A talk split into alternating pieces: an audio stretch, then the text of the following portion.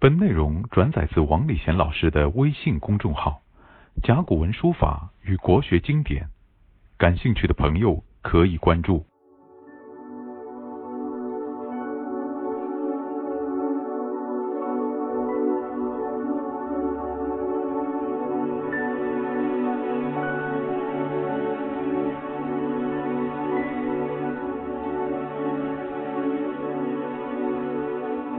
刚才我们介绍到孔子讲的一句话：“子胜文者也，文胜直者死。文质彬彬，然后君子。”这个你讲呢很难讲清楚的，我只能说文和直呢有机的组合在一起。那么我们中国啊诗的那个历史很长的，写对联也很多，这里面呢有很多我们可以来做借鉴的，所谓通感。扬州的大明湖有个很有名的对联：“四面荷花三面柳，一城春色半城湖。”啊，这个里面就有文与直的问题了。一城春色半城湖是直，主要是以湖水来作为风景的。但你光是湖，什么都没有，那就没有文采了。所以后人呢叫“四面荷花三面柳”啊，啊，河里面种了许多的荷花。哎，旁边种了些柳树，四面荷花三面柳，哎，那就感觉到漂亮了呀，文质彬彬了呀。哎，你没有柳，没有荷花，那就是光秃秃的一个湖。但是如果四面都是柳，那也太多了，所以就文胜直了。所以这个两者呢，文质彬彬呢，你看到这部对联，你就搞清楚，光有直也不行，还有文，但文过头也不行，你还要保持直。那么我们每一个人啊，实际上都是一道风景，个人有个人的风景，你就要像那个大明湖这样来装饰自己，把本质呢更张扬开来，同时呢，那文呢也达到最大的发扬，那就够了。那么我们再读一首诗，苏轼他在那杭州做过太守的，他有一首诗大家都朗朗上口的。啊，水光潋滟晴方好，山色空蒙雨亦奇。欲把西湖比西子，断章浓墨总相宜。那么断章浓墨呢，就是文啊。你不要追求特别的淡，也不要特别的浓，淡章浓墨恰到好处，这就是文。那么为了什么？为了这个西湖呀，为了西湖的风景啊。西湖它有它的值啊。水光潋滟晴方好，但是是湖水很漂亮。它还有山，山色空蒙雨亦奇，下雨的也更漂亮。这是它的值。那么有了这个值以后呢，你还要打扮打扮了啊，说这里造一个亭子，那里造一个宝树塔，嗯，这样可能漂亮了呀。这就是文与值的有机的组合。啊，现在我们有一些风景的制造者就不懂这一套。有些风景本来蛮好的，点缀几个建筑就好了呀。他到处都造造造造的过分了，搞得零零碎碎的，看着一点也没有它本来的美丽和漂亮。所以常常讲，现在几百个古镇面貌都差不多，对吧？哎，啊，都是卖蹄膀、卖粽子啊、卖臭豆腐，所以这就是不懂得就文与直那个。所以你一定要有这个。很高深的文化修养才能够搞这个东西啊，不然的话就搞得俗不可耐。那么这是顺便讲一下这个“野”字呢，我们简单的说一下，大家看一看啊。甲骨文有这个“野”字，它是写了两棵树，当中呢画了一个土字，那么它合在一起是绘字了。它绘在一片原野上都是林木，没有经过人工的检修。变成了稻田啊，变成了庄稼地啊，把树都砍掉，它是很实实在在的一片原野。因此呢，大家看看这个字呢，你就知道什么叫野，就没有那点人文的那个装饰的啊，一片原始的那个森林啊，一片大地，这就是荒野。接下来呢，子曰：“人之生也直，往之生也信而免。”哎。为什么把它编在后面呢？因为刚才讲的文与直这个两个概念啊，就牵扯到下面两个概念了。其实人生下来就很直的呀，他不会心里打弯的呀。所以人家讲童言无欺啊，小孩说话都是真话，没有假话的呀，他会直说的，他不会转弯的。哎，人的本质就是这样的。但是你到社会上一来，如果你老是直来直去的话呢，常常会出问题，常常会达不到你要想达到的要求。那么你要兜一个圈子的话，那就是后天的文化修养、后天的人文素质来加上去的了，一加上去就不直了。所以这网呢，就是反义词不直，就是很虚的。那么，呃，问题就来了呀，虚到什么程度是恰到好处呢？为什么道家的学说被人家说是用技巧呢？其实道家的学说呢，它是很能够赋个人怎么样来规范你的行动，达到恰到好处。但是它是在一定范围里面的，一过头那变成技巧了。我们说尔虞我诈，所以他说妄自生也，性而免。生活在社会上碰了好几次壁以后呢，哎，你做事要兜圈子了。如果兜得过分了以后呢，那就你变成滑头欺诈，这个时候呢，你就过头了。一旦过头，孔子讲的信而免，因为你欺诈就是让人家吃亏了。好有好报，恶有恶报的呀，你总有一天会得到报应的。人家给你欺骗一时的呀，时间久了以后，你明哦，这个人不好交。于是乎，你就会有报应了。也有人终身没有报应啊，一辈子滑头，一辈子狡诈，结果他还蛮开心啊。那孔子他明白这个道理，所以他最后讲了一句话：“幸而免。”他可能免除了他的报应，但这是侥幸。你总是多数人会得到报应的，偶尔呢，你可以侥幸逃脱报应。所以孔子讲话，他不讲满话，实实在在的。那么也就告诉我们呢，人还是以直为好，不要过分技巧。那回到上面那句话，就文与直相配合的时候呢，你还是直多一点好啊，文少一点好。你不要那文太多了，那不好。所以接下来补充就说，人之生也直，还是直好。往自生也，信而免。如果你不直啊，总是虚伪。可能你可以得到好处，但最终呢，你终归有报应的。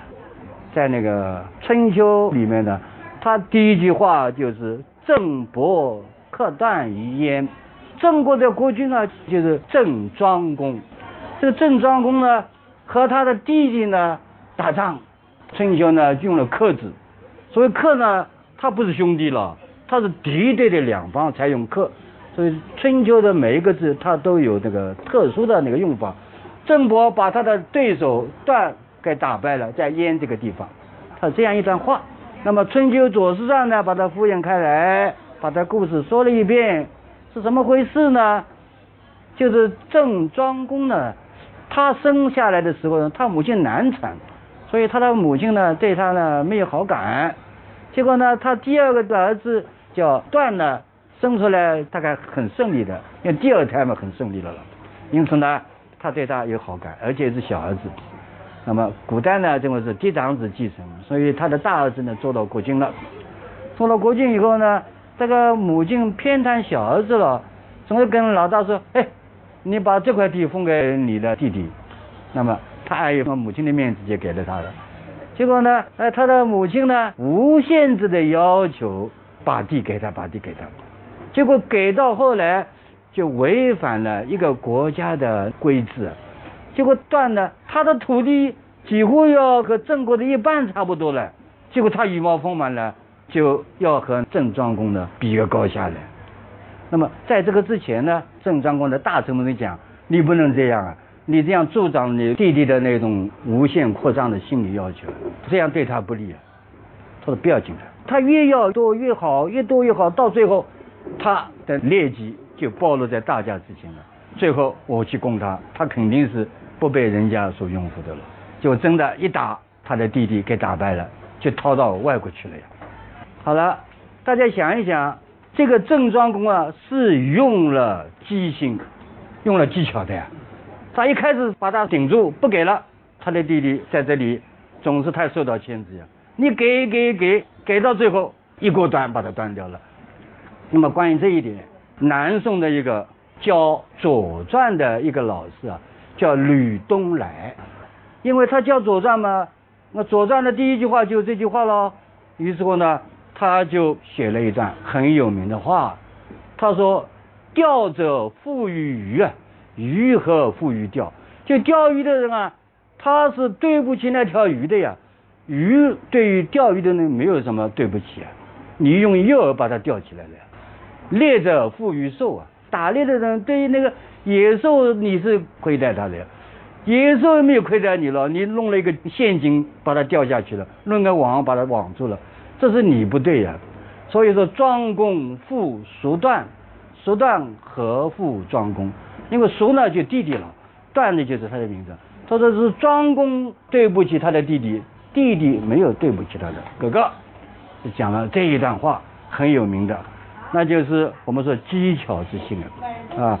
那么是不是没有报应的？有的，报应你看不见的呀。结果这样一搞的话，他跟他的母亲关系不好了呀。我们说母子母子呢是天性的割不断的，结果他跟他母亲关系不好了。他发了一条毒誓呀，不及黄泉无相见也，不到死我们就不见面了。那么这样来的话呢，事后你想他孤家寡人了呀，母亲母亲也不来去了，儿弟弟弟弟逃到国外去了，他一个人做那个国君什么意思呢？想想他也说不清楚。结果有一个他的大臣在边疆上的叫尹考叔的啊来看他，看他的时候呢，哎，他请他吃饭了。还有很多的好肉给他吃，结果是尹考叔呢，把一块好肉放在那里不吃。庄公就说：“我这个肉给你很好，你为什么不吃？”他说：“我母亲吃过我烧的肉啊，没有吃过国君烧的肉。那这个国宴上的那肉很好吃的，我要拿过去给他吃。”一说触动了庄公的心思，他说：“你有母亲的孝顺，我没有了呀。”尹考叔说：“你为什么没有呢？”他说：“我发了个毒誓啊。”尹考叔说：“不要紧嘛。”不计黄泉无相挖地道呀，在地道里面相见了。哎，光说哎，对的，还好有他的大臣给他想办法，不然他就受到报应了呀，心里感到非常孤独。结果在地道里和母亲相见了，有两句很有名的诗啊：“大水之中，其乐也永永。”啊，那听真是无比的开心，比做国君还要开心了。所以可见呢，任何的技巧都有报应的。所以。词是很重要的，对于一个人来说。以前我们知道的姜太公一个直钩钓鱼啊，直钩钓不起鱼的了。实际上他讲了一个哲理，就是人都有需求的呀。这个需求呢，你要直来直去，该怎么样就怎么样，不要呢挖空心思去做，能够得到你就得到了，不能就算了。人之生也直啊，往之生也幸而免呢。那个直呢？有的时候还要弄一点网，什么网啊？就是想一点办法。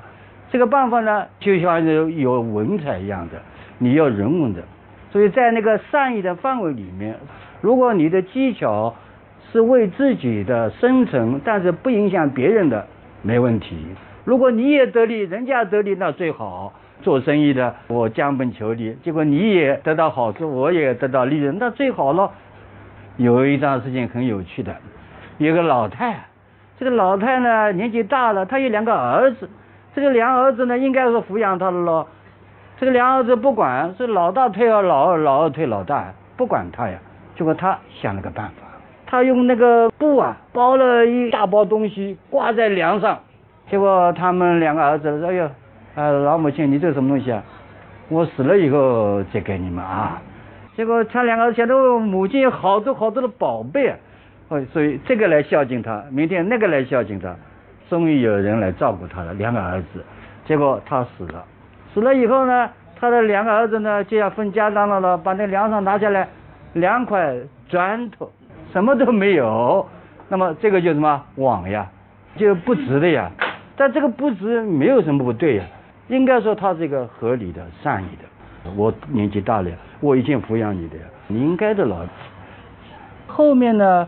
又编了一句很有趣的话，我们把它念一遍。子曰：“知之者不如好之者，好之者不如乐之者。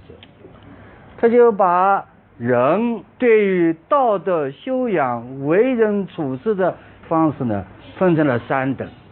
第一等知道哦，知道人应该做好人，应该走正道，知道那没用处。知之者不如好之者，觉得这个东西是好字，我要学，我要向那个有道的人学。这个呢，就是你对他发生了一个兴趣了。但好之者不如乐之者。如果你仅仅是觉得这个很好，我应该去做，但是呢，还没有到你把它当成快乐的事情来干，这是最高境界。实际上，人对任何事情都有这三个境界。所以，你如果对人生与修养，如果到了好之者不如乐之者的话呢，那你就达到了最高境界。所以这里呢，实际上是说这个意思，不然的话。你就不明白为什么突然间用了这句话来干什么？他就说呢，做人很难的，做好人更难。那怎么办呢？那你要把它当做一桩快乐的事情来干。如果你不认为是快乐的事情，那你做不下去的。那么在这里呢，我可以举两个例子给大家听一听。就做任何事情啊，他都有啊好智者不如乐智者的那个心理状态。我一直介绍《聊斋》，它可以是。作为论语的一个辅导教材，比如说它里面有一个下棋的棋鬼啊，下棋变成鬼了。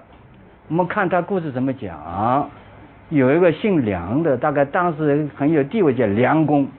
这个梁公呢，有一天和他的朋友呢在山上下棋，旁边来了个小青年，哎呦，看到下棋看得不肯走了。结果这梁公呢，他还是有那个文化修养的人，他说：“哎，小青年，你你也来下吧。”那么这个青年人呢，先是推辞一下，他就坐下来下了。第一盘输掉了，输掉了很不开心啊，所以他想下第二盘。第二盘下了以后呢，为了一个子啊，因为他围棋了，为了一个子呢就争夺不休啊，一直弄到晚上要到了，他还没有下完。突然之间，他跪在地上跟梁公说：“你救救我，救救我，不要叫那公差来把我抓起来。”这个梁公搞得莫名其妙，周围什么的人没有嘛？他说：“你讲这个公差是谁啊？”他说：“就是马成啊，姓马的叫成。”那么这个马成是谁呢？梁公知道的，他们这个地方上差役当中有一个叫马成的。这个马成的很怪，他每隔十几天呢，有一次呢，他会昏睡过去，说是到阴间去出差了。他拿着阎王给他的那个呃落鬼布啊，去抓人了。他说他要来抓我来，抓这个小青年。梁公他说：“你跟我走了，就到那个马城那里去，看马城正昏睡在那里。这梁公就大声呵斥他：‘你不得无礼，叫马城是吧？’这样一讲的话呢，哎，这个小青年在那里突然间没有了呀。哦，他想到这不是人，是个鬼，是奇鬼啊，下棋的鬼。好，过了一段时间，那个马城要醒过来的了，他就问马成了，说这个小青年到底怎么回事啊？他说他就喜欢下棋，而且乐此不疲。”什么事情都不干，啊，弄得倾家荡产。他的父亲呢很不开心，就郁郁而终死掉了。所以元王说这个儿子做的不好，所以舍他的阳寿，把他抓回去了。已经关在牢里关了七年了。说这一次呢蛮好有个机会，东岳大帝啊造了一个凤楼啊，要写一篇《凤楼记》了。说这个小青年有水平的。所以把他放出来，请他跟他写篇记，给他立功赎罪吧。哪晓得这个小子 又看下棋了，呃，下了不肯走了，结果耽误了时间。好，那个东岳大帝那里呢，啊，没有完成任务，所以阎王气死了，就叫我去抓他。那么这是奇鬼，我看了一下《聊斋》为什么写这个东西啊？他就告诉我们，如果你乐此不疲的话呢，就得失不计，不计得失了。死也无所谓了呀，所以一当你对此快乐到忘掉一切的时候呢，那你就没有计得失了。那么也就是告诉我们，如果你真正的觉得啊人应该有高尚道德修养的话呢，那么你可能未必比人家生活的飞黄腾达，或者得到更多的好处，甚至还要遭殃。你应该是像他一样乐此不疲。所以回过头来讲。孔子说：“知之者不如好之者，好之者不如乐之者。”这个话呢，就是讲人生对于你任何事情都有三个境界，不仅是你讲人生修养、为人处事啊，你要从最高的标准，不仅要知道，而且要啊感到啊一种爱好，最后要乐此不疲。那任何事情都是如此。